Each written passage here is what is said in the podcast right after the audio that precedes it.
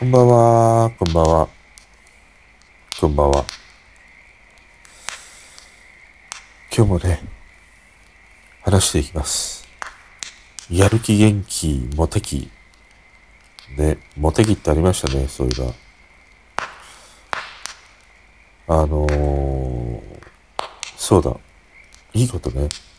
教えちゃいます。ね。ここからは、有料です。ね。まあそんな有料になるほどの話じゃないんだけど、朝起きるときとかさ、あの何か、その、動き始めるとき、まあ、こたつから出るときでもいいし、おじいちゃんおばあちゃんとかだとさ、席を立つときに、よっこらせとかさ、よっこいしょとかさ、言うじゃん。あのね、掛け声って、ものすごくいいよ。俺ね、最近朝起きるときに、布団から出るときさ、結構うなり声を上げながら起きるようになったの。いやーとか、うーとか、もうなんかさ、ゾンビがね、起き上がってくるかのような、少しね、大きめの声を出して、毛伸びをしてね、起きるようにしてたりするんだよ。で、夜さ、あの、トイレにね、起きるんだよ。もう、大人だから。大人はさ、必ずトイレに起きるってね、決まってるから。もうトイレ行かないでさ、ねえ、朝までもうトイレ行かないまま、あの、寝ちゃってますっていうのは、もう子供ばっかだからさ、もうおむつつけてるような子供ばっかで、もう朝まで、朝まで起きないなんていうのは、あれか、大人もそのうちおむつつけるか、ねえ、まあそういう日がね、いつか来るかもしれないけど、要は夜中さ、トイレに起きるときも、俺割と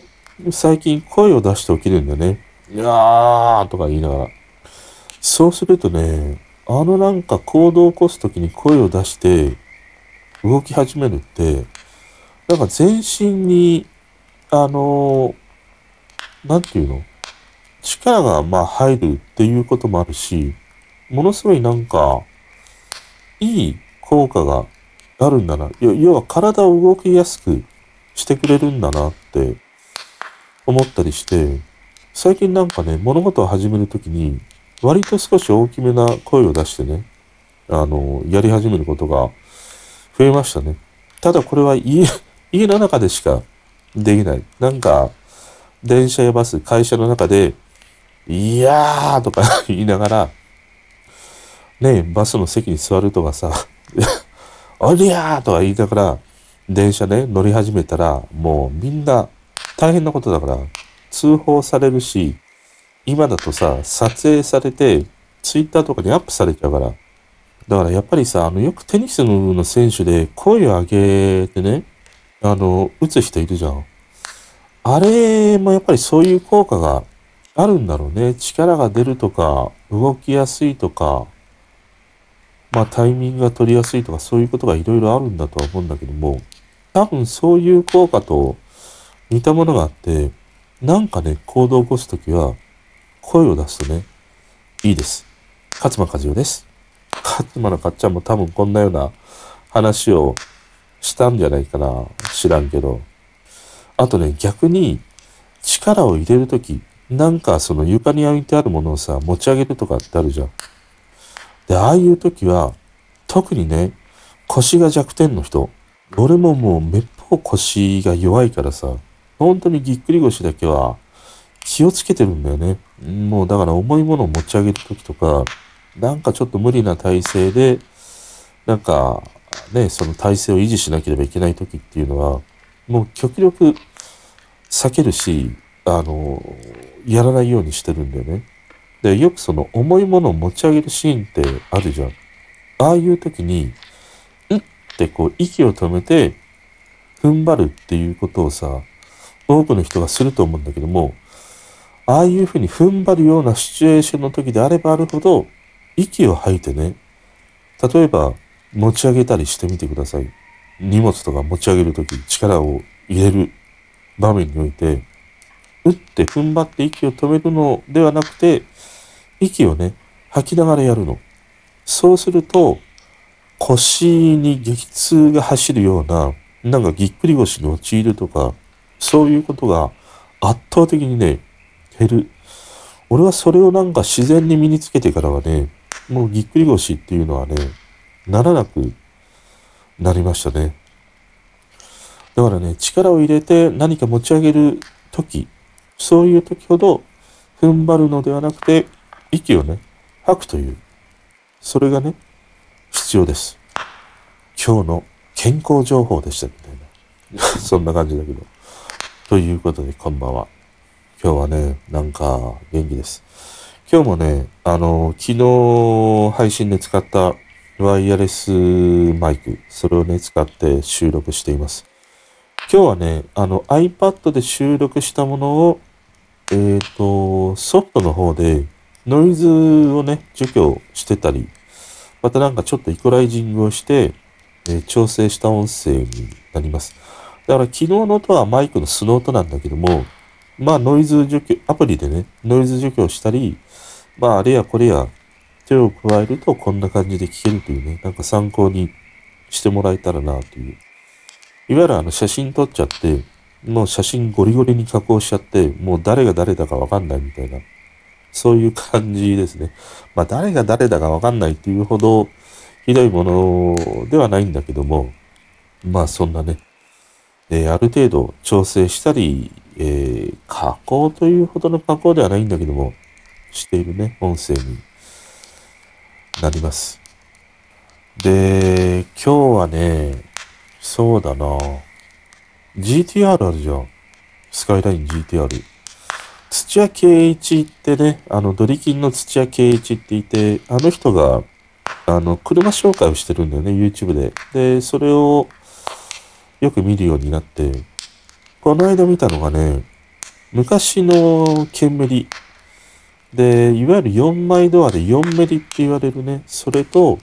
あれは初代の GTR なのかなその限定生産されたもので、50台だったかな ?500 台だったかな？とにかく生産台数が少ない GTR をね、レーサーの人の車なんだけども、それと、まあ2台をね、レビューするというものを見てたんだけど、驚いたのがさ、あの初代の GTR のその限定生産されたものって、まあ市場にはもうほとんど出ていないし、実際に残っている台数も恐ろしいほどにもう少ないと言われる車で、そのね、価格が現在1億円となっております。もうさ、1億する GTR ってどんなんだよと思って。で、見てると、その人はもう本当に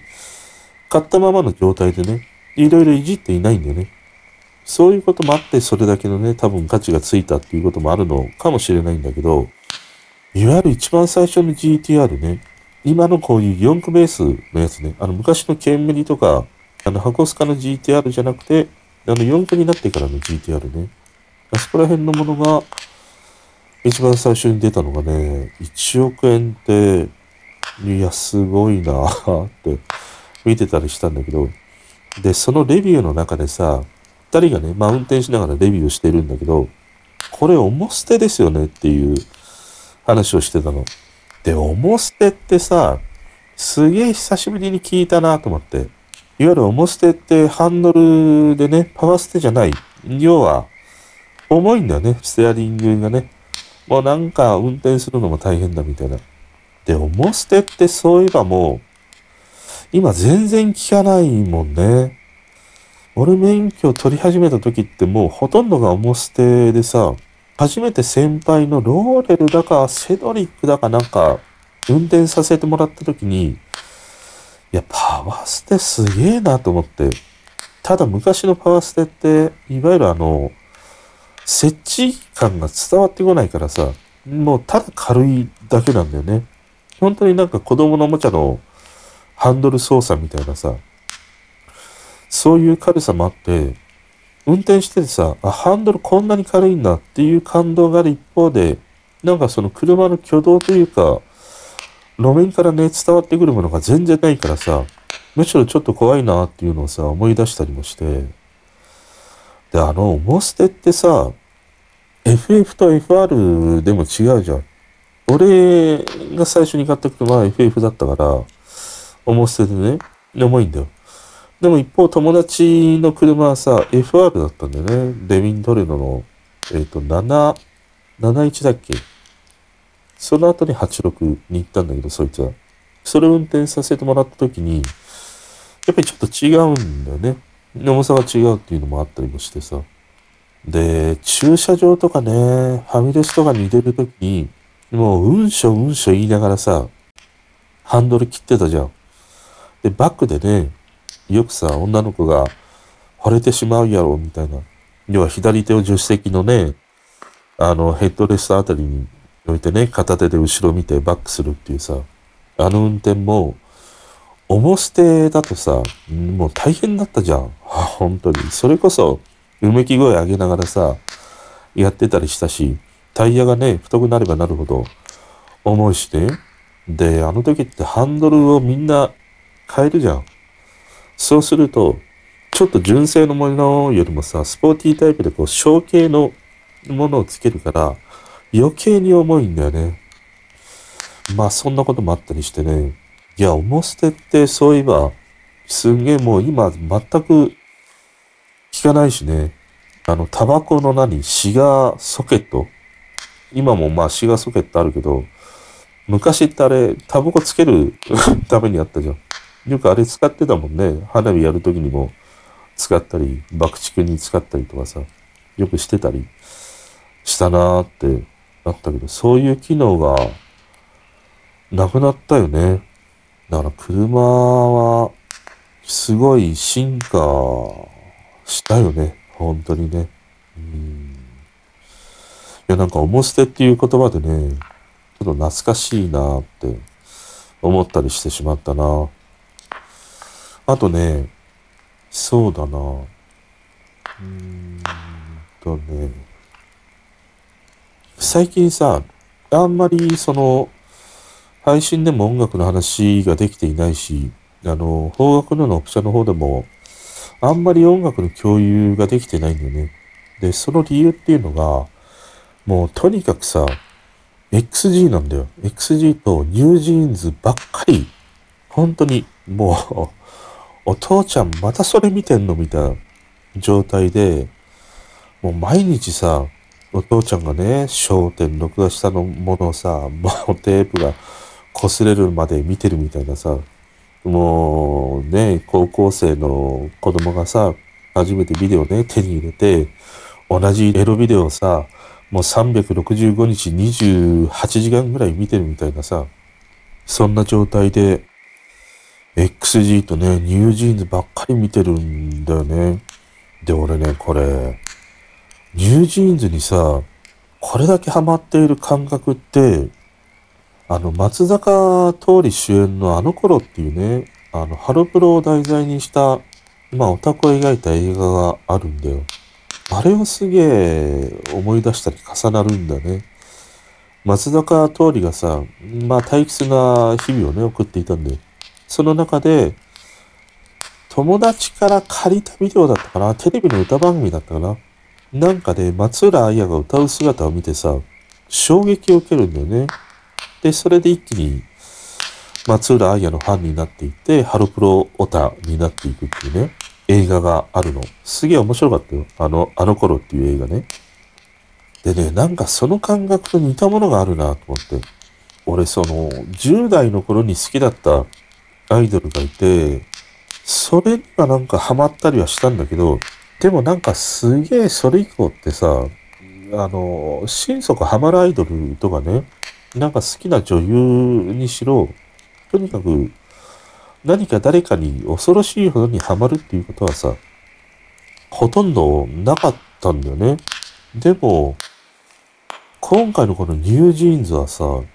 ちょっとね、がっつり、はま、はまってしまったね。うん。でね、なんでこんなにハマるのかなと思うと、一番大きな理由はさ、やっぱりね、言葉がわからないっていうことが大きいなと思った。いわゆるその日本のアイドルの女の子とか見てみると、その、例えばハロプロみたいにね、すごい楽曲に惹かれるっていうことはあるんだよ。あるけれど、その中にいる女の子、この子がすごい好きなんだとか、このグループがものすごく大好きなんだっていうほどまではいかないんだよね。どちらかというと、その楽曲が好きで、その曲を聴いている、その歌を歌っている、あのステージをしている時がいいなっていうふうに思うだけでとどまるんだけど、今回のやっぱりニュージーンズってさ、そういう様々なステージで歌う動画もあるし、まあ、MV もあるし、あとその、オフィシャルの方から彼女たちの普段の姿、なんかチョコレートを作っているとか、旅行に行っているとか、そういうものも発信して、そのステージ以外のね、普段の愛らしい表情とかをね、見せてくれたりもするっていう、そういう戦略もあったりして、あそこら辺の巻き込み方がうまいなっていうふうに思うの。でね、その言葉っていうことなんだけど、要はさ、日本のアイドルで あるってことは、まあ、言葉が通じるわけじゃん。で、言葉が通じてしまうと、あのね、あざとさみたいなものが見え隠れしてくるんだよ。ファンの人たち大好きとか、あの、応援してくださいって言ったとしても、そこにはね、ちょっとね、あざとさみたいなものがね、見え隠れしてしまうんだよね。で、ニュージーンズの場合って、言葉がわからないからこそ、その言葉をわかる人たちの間においてはね、もしかしたらニュージーンズもあざとさみたいなものがあるかもしんないけど、俺にとっては言葉わかんないからさ、わからないんだよ。で、その表情とかね、みんなで楽しんでいる姿を見て、まあちょっとあざといなっていうふうに思うシーンがあったとしても、そこを話している言葉がわからないから、あ薄まるというのかな。少し、そのあざとさが日本のアイドルであれば10届くものが、ニュージーンズの場合は言葉がわからない分だけ半減されて届くから、そんなにそのあざとさがね、気にならないんだなと思った。この言葉がわからないっていうことはね、俺にとってはものすごく大きいなって思った。でね、まあ彼女たちをなんていうの？そのハマるっていうのは、一つはその曲というものもあるし、単純にその見た目の可愛らしさっていうのがあるなと思って、まあ昨日そういうね、外見がどうだこうだみたいなね、話をしといて、結局お前もそういうことじゃねえか、可愛いのがいいんじゃねえかみたいなね、ことがあるかもしれないんだけど、まあそれはもう、惚れた 弱みだよ。もうだって、惚れちゃったんだもん。仕方がないよ。でね、その彼女たちをどうこうしたいとかさ、っていうことじゃないんだよ。あの、前も話したけども、俺にとっては、ここら辺の子たちって、上野動物園のパンダとか、昔自分が飼っていた猫とか、もうそれと一緒なの。もうただ、可愛いじゃん。パンダとか猫とか。もうただ見ていたいじゃん。一日中見てても飽きないじゃん。ね？なんならデコとデコをさ、付き、付き合わせたくなるじゃん。デコとか。ああいう感じ。だからね、やっぱりこの言葉がわからないっていうことが、なんか俺にとってはものすごくね、大きい要素にあって、彼女たちになんかこれまでにはないほどに惹かれていくアイドルなんだなって思ったりしてる。ニュージーンズはなんかね、ちょっと ちょっと破壊力があるなうん。で、一方の XG ね。XG も相変わらず追いかけていて、えっ、ー、と、レフトライトのね、MV も公開されたりもして、あのまあ、シューティングスターの方が俺は好きなんだけど、まあ、レフトライトもものすごく、本当にいい曲でね、こっちはよりこう、なんていうの、ムーブ感がある洋楽な感じだね。いわゆる A メロ、B メロ、サビがあるっていう、この J-POP のフォーマットには乗っ取っていないような曲になっていて、海外の人だと案外見てるとレフトライトの方がね、割と好きに思える、そんな人が多いような印象があるんだけど、XG に関してはさ、まあ彼女たちのパフォーマンスはもちろんね、すごいんだけども、やっぱり運営側がね、本当に頑張ってるし、本当に研究したなっていう、その K-POP のね、ああいうそのメディア戦略みたいなものを、ものすごい経験したし、実際にそれを反映して、今ね、実践している、実行しているっていうことがね、いや、ものすごく、単純に 偉、偉いよって思った。またね、上から目線なんですけれども、よく頑張ってるし、本当に研究してうまいなと思った。その細かなファンクラブの活動がどうしたとか、CD がどうしたとか、そこら辺まではね、追いかけてないからわからないんだけども、もっと YouTube とか TikTok とかを見てると、本当に毎日毎日ね、大なり小なり、いろんな動画を上げてるんだよね。で、それがいろんな切り口でアップされていたりもして、で、まさかね、このレフトライト、MV が用意されているとは思わないタイミングで、突然ね、こういう風に上げてきたりとかね。あと、韓国の歌番組にもさ、数多く出演していたりとかね、ああいうものを見ると、いや、本当にこの運営側がね、かなり戦略的にね、あの、メディア展開しているなっていうものがあって、これはね、本当に見事だなって思う。で、あとやっぱり相変わらずリアクション動画を追いかけて見てるんだけども、やっぱりこの XG は、本当にね、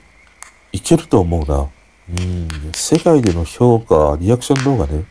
本当に毎日毎日増えていくんだよね。アメリカだけではなくて、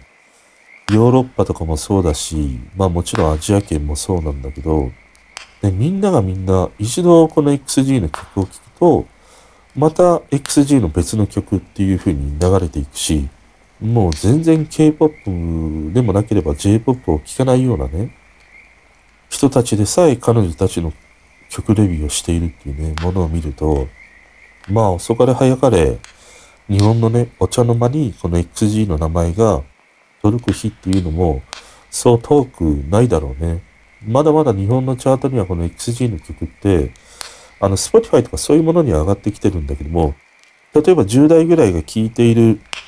LINE Music のさ、ランキングとか見ると、まだ XG って入ってないんだよね。だからまだその10代とか、そういう子たちには XG の存在っていうのが、まだちょっとね、浸透していない。まあ TikTok で上がってるからね、徐々にっていうのはあるけれど、まだお茶のままでっていう、その、ところにはね、まだちょっと立ってない。そんな感じがあるね。日本国内においては。ただ世界的に見たときはね、XG っていうのは、かなり注目されている、本当にガールズグループにね、なっている。だから、外圧だよね。外側からどんどんどんどん日本にね、浸透していくっていうね、そういう流れになっていくんじゃないかなと思う。で、つくづくね、本当に、本当にうまいよ。歌も、ダンスも、ラップも、ボーカルも、すべてが高水準にあるね。はあ、いや、本当に。別になんか日本人びいきしてどうこうっていうね、ことではなくて、K-POP の、まあいろいろ見るようになったじゃん、俺。で、いろいろ見るんだけども、やっぱり XG はね、相当群を抜いてるよ。ダンス。とにかく歌、ラップ。しかもこれが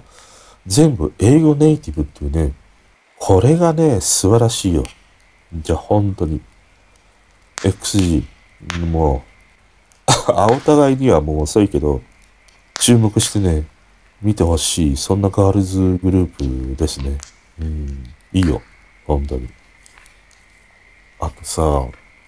あのー、やっぱりリアル回帰の流れって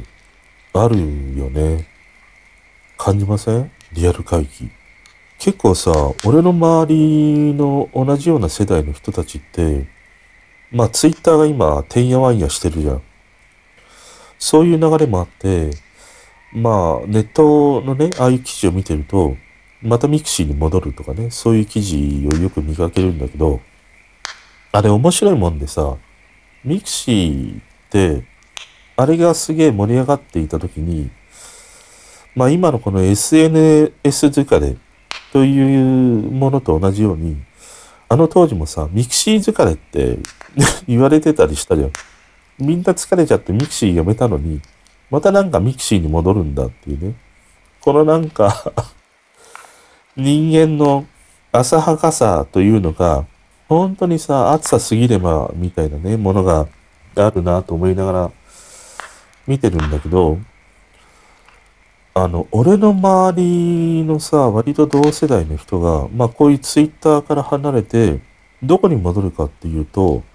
やっぱり Facebook いいよねっていう風な声をね、よく聞くようになったんだよね。で、Facebook って一応実名登録なわけじゃん。で、ある意味あの、なんて言うんだろう。基本さ、リアルでのつながりをああいうネット上で保管しているっていうね。ソーシャルでもあるから、うーん、まあ、ほぼリアルのつながりに近い環境にあるわけだよね。で、その、リアルのつながりこそが、本当にね、その信用できる情報を共有できたりとか、そういうものもあったりしてね、割とその、リアル回帰っていうね、流れがあるなって感じてるんだよ。で、それをね、感じるのはもう一つあって、まあ、俺世代はね、そういう Facebook に戻る。で、一方、その高校生ぐらいの子たちで言うとさ、ゼンリーっていうあの位置共有ソフトがあったじゃん。あれはもうなんか終わってしまったのかな？多分ね、終わってしまったとは思うんだけど、でも未だああいう位置共有ソフトって、新しいものが出てさ、使われてるものを見ると、まさにあの位置共有ソフトってリアルのつながりなわけでしょ？で、ああいうものがものすごいみんなに使われているっていうものを見ると、やっぱりそういう高校生ぐらいの世代の子たちにとっても、リアルのつながりこそが大事なんだっていうね。そういうものを、おまあ理解しているというか、まあ流行っているからとかね、そういうものはあったにせよ、割とそういうものを使っているっていう背景を見るとさ、やっぱりなんかリアルのつながりが大事だっていうことを、うん、分かりながらね、使ってるんじゃないかなって。要はやっぱりネットって、なんかね、ちょっと下手なこと言えば炎上するし、変な人が寄ってくるし、なんかわけのわかんない、見ず知らずの人からさ、わけのわかんない悪口言われる、非難されるみたいなね、ものがあるんであれば、まあちょっとね、あのーなんていうの、賢い子であればさ、いや、SNS なんか発信しないで読み線だわとかね、もうリアルだけでいいわっていうふうに思うようになっていくんだな。で、ましてや今ね、そのリテラシーの高い子たちが本当に増えてきたからさ、もううぞうむぞうにさ、まあ、今回のああいうスシローの炎上って、ああいう子もいるけどもさ、でも基本その大半って、俺の世代以上にやっぱりリテラシーの高い子供の方が多い、そんな印象があるんだよね。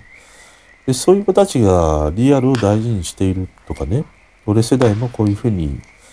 Facebook にあるようなリアル回帰の方向にあるっていうものを考えると、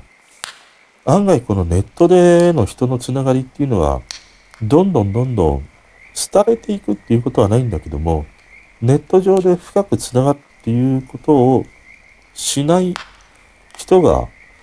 増えていくんじゃないかなって、ちょっと思ったんだよね。だからネットのつながりを重要視するのではなくて、リアルのつながりを今以上に大事にしていくっていうことでもあるし、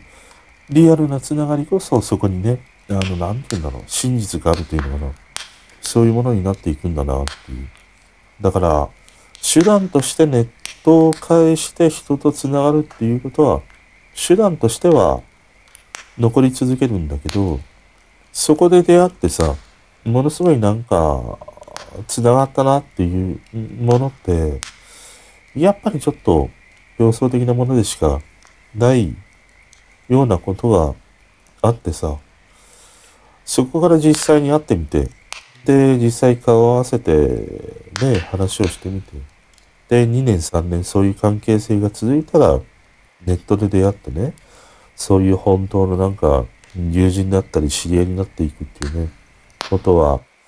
あるかもしれないんだけど、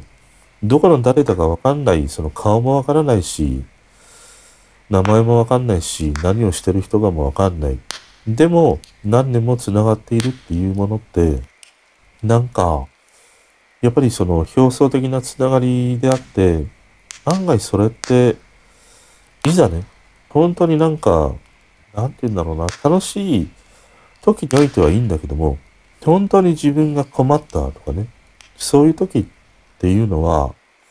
案外そういうネット上の表層的なつながりって、一気にね、白いヨセルがパンって裏返ってしまうほどのね、なんか、関係性の浅さみたいなものがね、何年続いていようが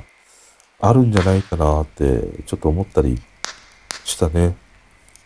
だからこの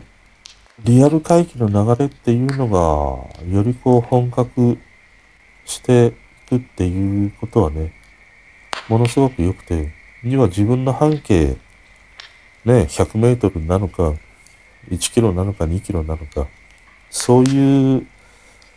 リアルな自分の半径のね、狭いところでの関係性こそ大事だったんだっていうことにね、再度こう立ち返る、そういうね、流れが来てるように感じるな。うん。だから、俺ね、今日話してて、まあその、とあるね、番組を見てて、なんかその人の話をしてみようかなと思ったの。でもさ、結局それって、遠い存在の人の話を自分の愚痴のようにただ吐き捨てるだけにしか過ぎない行為で、要はその愚痴って面白くないじゃん。聞いてても全然。1回2回ならいいし、まあ共感できるものがあれば耳を傾けるかもしれないんだけど、毎回毎回愚痴って、いやもうこいつと話してても面白くないわとか、もう会いたくないわって思うのと一緒で、愚痴を吐いてる方はさ、なんかね、あの楽しかったりとか、まあ楽しくないとしても、き出すことでね、なんか自分のバランスを保てるとかさ、あるかもしんないけど、でも、聞いてる側はさ、愚痴って本当に面白くないじゃん。愚痴だったら他人の夫婦喧嘩とかね、犬も食わないって言うけど、まだ他人の夫婦喧嘩ね、見てる方のが10倍、10倍面白いからね。愚痴って本当に面白くないんだよね。だから、なんかその愚痴が出てしまうっていうのは、ノイズが結局すごい多いからね、愚痴が多いんだなっていう。だからさ、例えばうちのばあちゃんとかね、ちいちゃんとか、親父とかもそうだったんだけど、もうある程度さ、70代、80代になると、まあ愚痴ってほとんど聞かないよね。テレビを見てて、いや、この政治家がどうでこうでとかさ、いや、このタレントがなんか何言ってっかわかんねえんだよなとかさ、もう言わないんだよ。70、80のじいちゃんやばあちゃんになっていくと。要はそういうじいちゃんばあちゃんになると、自分の半径も1キロ圏内ぐらいのさ、リアルなことの方がものすごく大事だし、もうその1キロ2キロの半径の中で楽しく生きてればさ、もうそれでなんか満たされるものがあると思うんだよね。また興味がなくなるっていうこともあるよ。そういうテレビのそういうものに対して。ってことはさ、やっぱりそれだけノイズが入ってきてないからっていうね、ことなんだよね。それだけじゃないか。ちょっと ちょっとおとぼけになっていくっていうね、こともあるかもしれないね。うん。でもその、ノイズが圧倒的に少ないからね、そういうなんかじいちゃんやばあちゃんたちって自分の本当にリアルな日常の半径1キロ2キロ、そういう関係性を大事にしていって、そこの中で楽しいことをね、を見つけていくとかさ、そのつながりを大切にしていってたんだなっていう、そういうことを思うと、今俺はね、まだまだそういう、まあこういうふうにネットにつながっているっていうこともあってさ、まあすげえノイズにまみれてるんだなっていう。で、そういうノイズにまみれた結果、愚痴があったりね、なんかその、誹謗中傷みたいなものがさ、出てしまうんだなっていう。このね、ノイズを減らすだけでも、だいぶなんか変わっていくんじゃないかなって思ったりしたね。だから、そのノイズを減らすっていうことが、リアルを大事にしていくっていうね、ことにつながっていくんだけど、だからよりなんか、このリアルへ回帰していく流れはね、俺はむしろいいなって思ったりしてるね。もう何度も言うけどさ、ツイッターなんかね、滅ってしまいよ、本当に。とっとと、いつまでも。あれやる、これやる、やらねえだ、やるだって。いらねえよ、もう。そんなね、リアル回帰の流れがあるなって思いましたね。あとさ、タイパ。タイパ。この間タイパーの話をね、ちょっとしたんだけど、まあその後もいろいろ何度はなしにね、考えることがあって、俺さ、タイパって、一番そのタイムパフォーマンスがいいのって、リアルタイムなんじゃないかなって思ったんだけど、一番わかりやすいのはさ、ドラマとかね、録画したものだよね。要はさ、いや、すげえこのドラマ見ようとか、このバラエティ見ようとかさ、録画するじゃん。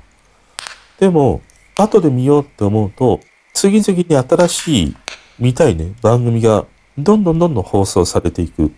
で、結果、そのすごい見たいなと思っていたものは、見ないままに放置されていくんだよね。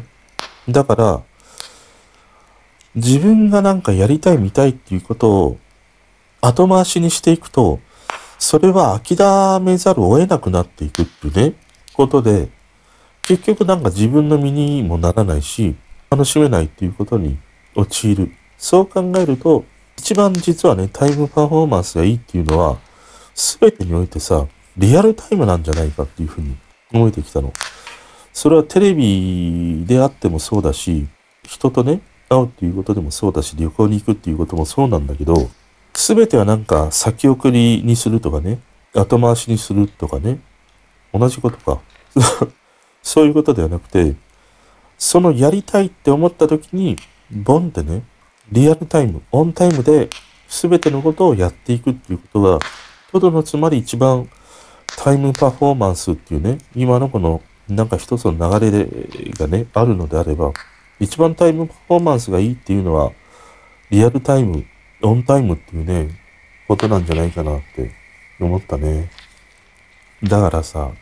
案外この、これだけ様々なエンタメが増えていってね、あれも見なきゃ、これも見なきゃってね、いうものが溢れてたりするんだけど、うーん、なんか、今って、その、そういう見たいなとかやりたいなとか、そういうものを諦めていくっていうね、ことを、こう、覚えていかざるを得なくなってるんだなって、ものがあって、以前はまあ、そういうエンタメはね、いろいろあったんですよ。でもそのエンタメの情報を得られるのがさ、まあ雑誌とかね、テレビとかさ、そういうものぐらいしかなかったからさ、まあそこから得ていればっていうものがあったんだけど、これだけ今増えてしまってね、あまたる情報の中からピックアップして、あ、これも見たい、あれもやりたいっていうふうに思うんだけど、結局できなくて諦めていくっていうことがね、ものすごくね、増えていった結果、結局何にもやらないままに時間だけが過ぎていくっていうね、ことにね、なっていく。その、諦めがどんどんどんどん積み重なっていって、動かないっていうね、そういうなんか、行動パターン、思考パターンに陥るんじゃないかなって思うと、やっぱりね、思いついた時、即行動じゃないんだけど、やっぱりこのリアルタイム、オンタイムっていうのがね、そういう意味でもね、この今、今でしょっていう、ま、まさに今でしょっていうね、あれが大事なんだなって思ったね。あと、この間話しててさ、いわゆるあの、迎え舌ってあるじゃん。物を食べるときに舌を出して、えー、食べる食べ方。で、あれってさ、マナーが悪いっていう風に言われてるでしょ？日本だと。でもあれ韓国とかだと別に迎え舌って、ね、悪いマナーでもないし、例えばくちゃくちゃ鳴らして食べることとかね、なんかガチャガチャ言いながら食べる食べ方って、まあそんなにマナー違反ではないっていうね、認識がある。でも一方では、日本ではさ、まあものすごいじゃん。で、ああいうその、向かい舌とか、いわゆるくちゃらとか食器をガチャガチャ鳴らす、ああいうものって、なんなんかなってまた思ったの。要はさ、その、人間が本質的に持っている、その、不快感とかね、なんか、その危機感みたいな、防衛本能みたいなものとかさ、そういうものからさ、来てるものじゃないと思うんだよ。要はその海外とか国によって、その食べ方のマナーって千差万別にあるっていうのを見ると、やっぱりこれってなんか、その宗教観みたいなものからね、来てるんじゃないかなって思ったんだよね。要はその国々やその土地土地に根ざしている宗教観みたいなものがあって、その神へのなんか感謝みたいなものとかね、自然への感謝みたいなものとか、動植物をいただくことの感謝とかね、そういうものがあって、それに伴ってのやっぱり食事のマナーっていうものがさ、こうやってね、確立されていったんだろうなって、まあ思ったりしたの。でさ、あのー、チャラってあるじゃん。で、すげえ気になるじゃん。でね、俺はすげえ気になるんだよ。あの、満員電車の中で、くちゃくちゃね、ガムを噛んでるとか、隣の席で食べてるサラリーマンが、ぺちゃくちゃぺちゃくちゃ食ってるみたいな。ねああいうくちゃらってさ、すげえなんか気になるんだよ。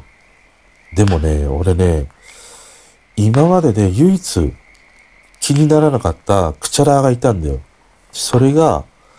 大滝秀治なんだよ。あの、昨日からし別でっていうさ、ドラマがあったんだよね。あの、倉本壮の結婚のやつで、確かね、天宮良か、あの人のデビュー作かなんかだったんじゃないかな。まあ、倉本壮作品だからさ、まあ重いんだよ。重いんだけど、なんか子供の頃にそのドラマを見ててね、で、大滝秀治が、雨宮亮となんか話している多分シーンだったと思うんだけど、鍋かなんか食べながら、大滝秀治がさ、くちゃくちゃくちゃくちゃ食ってんだよ。で、あれが、未だなお、鮮明に記憶に残ってるんだよね。あの食べ方。あの日、大滝秀治の、とうとうと話す、会話の中、静かに話す、会話の中に、ピチャピチャピチャピチャさ、なりながらね、話してるんだよ。AV である種。これね。まあそうじゃないか。でもね、あのシーンがものすごい印象に残ってて、多分、あれって演出的に、ああいうふうにわざとその食べているあのくちゃくちゃした音とかね、ああいうものを拾って演出してるんだろうなっていうふうにね、ちょっとね、思ったりして、その、演出上で言っているあのくちゃくちゃした音っていうのはね、なんか俺の中ではあんまりないんだよね。そういう作品がないからさ、妙にその記憶に残っていて、いや、うまいその印象に残る演出をしたんじゃないかな、みたいな。そんなことをね、毎回あのくちゃくちゃした音をね、聞くたびに、俺あの大滝秀治をさ、思い出すんだけど、でもこの昔の人って昭和のさ、特に初期の人ってうちの親父とかね、ああいう世代の人たちって、割と食べ方ってそういう風にね、あの、くちゃくちゃ音を立てながら食べたりね、飲んだりする人って結構いっぱいいたよね。今でこそだいぶ減ったんだけどさ、なんかそういう食べ方の文化って、ね、いろいろ国や土地、土地でこう変わるものではあるんだけど、うん、俺はなんかそういうものは、宗教観みたいなものから、ああいう食事のマナーってね、発展していったんじゃないかなって思ったし、唯一ね、くちゃらで許せたのは、大滝秀治だけだなって、ちょっとね、この間、まあそんな話をみんなでしててね、思い出したりしたね。あとは、そうだな。まあ、ベタになんか、バレンタインネタとかね、今炎上しているネタで言うと、なんかさ、あの、バレンタインってどうなんだろうね。今、まだなんかバレンタインでワクワクしてる子は、まあいるんだろうね。10、20代ぐらいはいるんだろうね。うん。俺がやっぱり小学生、中学生ぐらい、まあ高校生ぐらいだったら、なんか知んねえけど、もらえなかったとしてもさ、なんか、なんか期待しちゃうと 思うもんな。うん。だからまあバレンタインはいいんじゃないの？あの、あって、全然。うん。ただ、なんかさ、ツイッターのタイムラインに流れてきたんだけど、あのー、チョコを18個もらいましたとかね。あと、ラジオでもあったね。そんなね、あの、メールなのか、そういうものを紹介しているラジオをね、聞いてて、いや、なんか今日はバレンタインでチョコ20個もらいましたみたいなね、そういうハガキなのかメールを読んでるものを聞いてたりしたんだけど、それって、な、何？って思ったんだけど、ほんとさ、10個もらいました、20個もらいました。で、ああいう風に、なんかラジオに投稿するとかね、ツイートでつぶやくっていうのはさ、でっていうね、感じしかないんだけど、で、で、それがっていうね、ことでさ、終わってしまう。で、まあその、まだね、高校生とか、まあ中学生とか、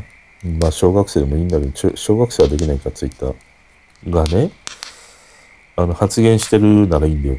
10個もらったぜとかさ、もらっちゃったよとかさ、写真とね、合わせて投稿してるのはいいんだけど、いい親父がさ、30だ、40だの親父がさ、いや、チョコもらっちゃいましたって、ああいうものをさ、発信してるって、いや、だ、ダサいなと思って。ね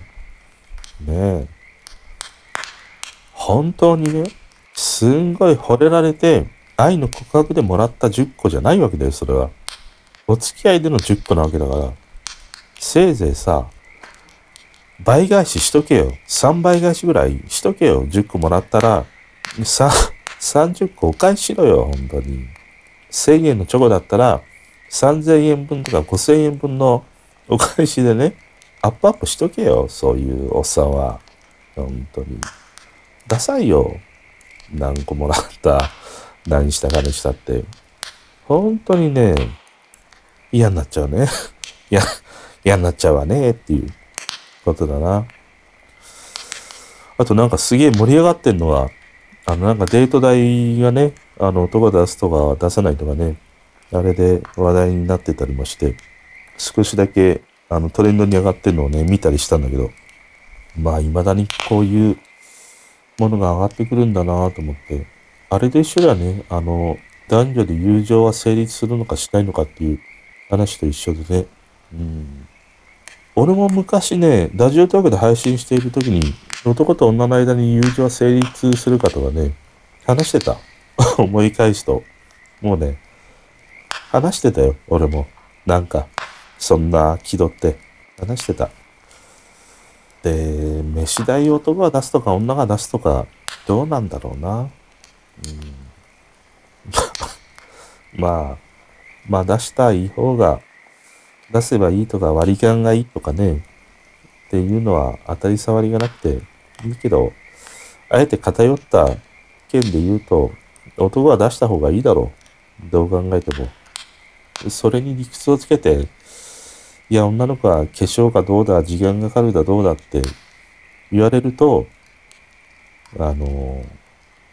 まあ一回だけで終わるよね。一回飯食ったら、まあ二回目からは誘わないっていうことにしかならないからさ。自然とまた会いたいなって思えるね、人っていうのは、そういうね、発言もしないだろうしさ。うん、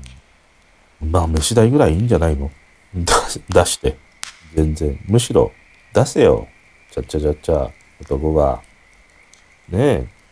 いや、ああいうものを見てさ、いや、何言ってんだかわかんねえみたいな。そういうね、ちっちゃいことを言ってっから、あれなんだよ。あれ。あれなんで、いろいろこう断定的に言おうと思ったけどさ、やっぱりさ、ダメだよな。なんか、ダメだよね。気をつけるようにしてる。なるべく気をつけるようにしてるんだけど、たまに出ちゃうんだけど、でも俺のプライベート